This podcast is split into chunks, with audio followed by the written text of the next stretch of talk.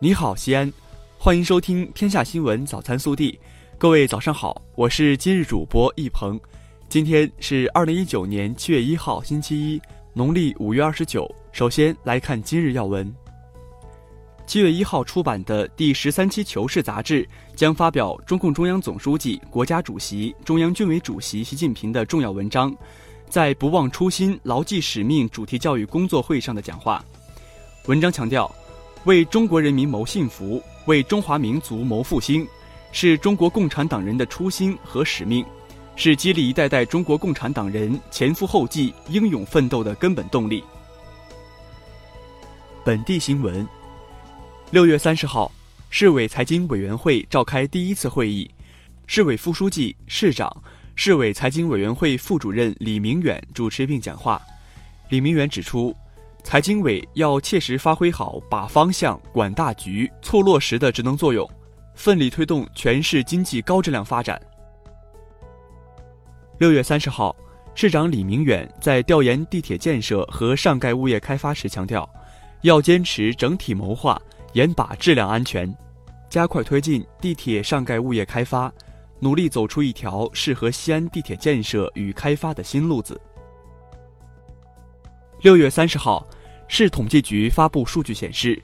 一到五月西安市规上工业增加值同比增长百分之八点九，二十七个行业工业总产值实现增长，占西安市行业大类的百分之七十五。六月中旬以来，工商产霸分局积极联合辖区公安等单位联合执法，重拳打击传销，共捣毁涉传销窝点五十四个。查获涉传销人员一百八十一人。七月一号起，关中地区机动车执行国六排放标准，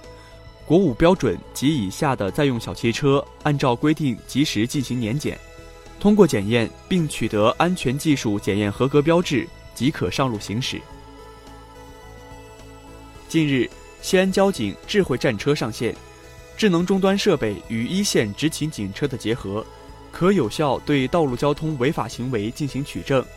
截至目前，全市近三百四十辆警车已安装了车载智能终端设备。昨日，西安交警公布今年上半年三十一人竞驾名单，其中有二十四人因交通肇事逃逸构成犯罪，七人因醉酒驾车肇事构成犯罪。六月二十八号。随着西咸公交幺幺四二路北上兆汽车产业园至茂林博物馆常规公交线路的正式开通，标志着西咸新区乡镇街道实现了公共交通出行全覆盖。国内新闻：六月三十号，中央组织部最新党内统计数据显示，截至二零一八年底，中国共产党党员总数为九千零五十九点四万名。党的基层组织四百六十一万个，党员数量持续稳步增长，党员队伍结构不断优化，基层党组织不断夯实巩固。大连夏季达沃斯论坛今日起举行，论坛期间，来自一百多个国家的一千九百余名政商学界和媒体聚焦大连，应对全球环境挑战、区域竞争、经济差距问题以及技术变革。国家发展改革委、商务部。六月三十号发布《鼓励外商投资产业目录（二零一九版）》，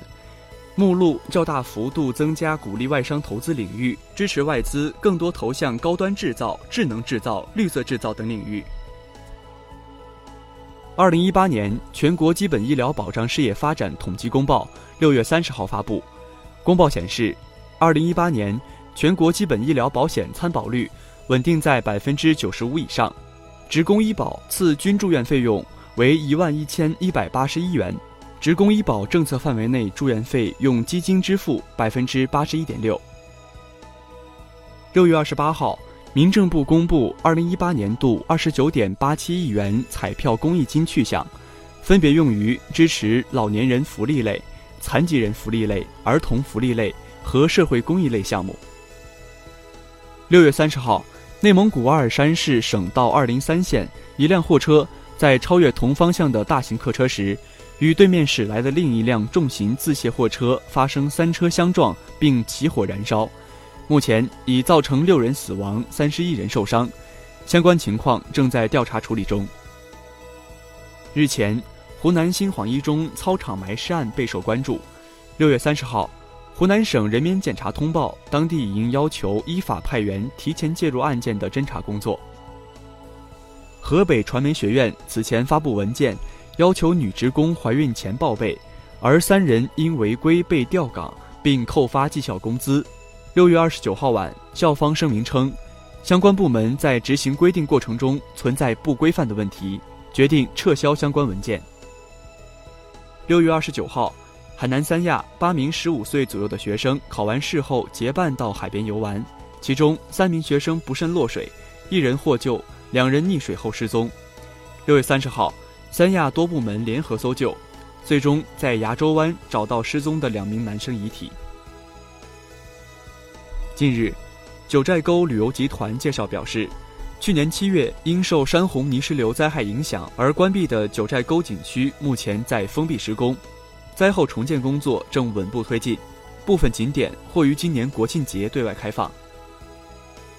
六月三十号消息。重庆合川年仅十五岁的江明宇，今年参加高考取得了六百六十七分的好成绩。他表示自己并非神童，只是有自己的兴趣爱好，希望在未来可以从事科研。暖新闻：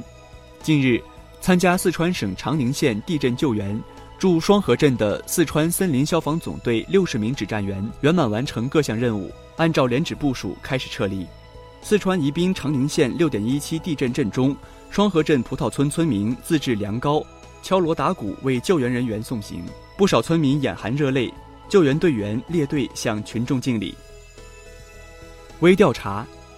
近日，大连一位老人乘地铁，胸前别着一块“勿需让座 ”LED 胸牌的照片刷爆朋友圈。老人名叫刘增胜，今年七十六岁，当过三年兵。他说。现在年轻人也都不容易，我站着也没问题。为避免被让座，就网购了这一块胸牌。此事引发网友热议，你怎么看待这位老人的行为？更多精彩内容，请持续锁定我们的官方微信。我们明天不见不散。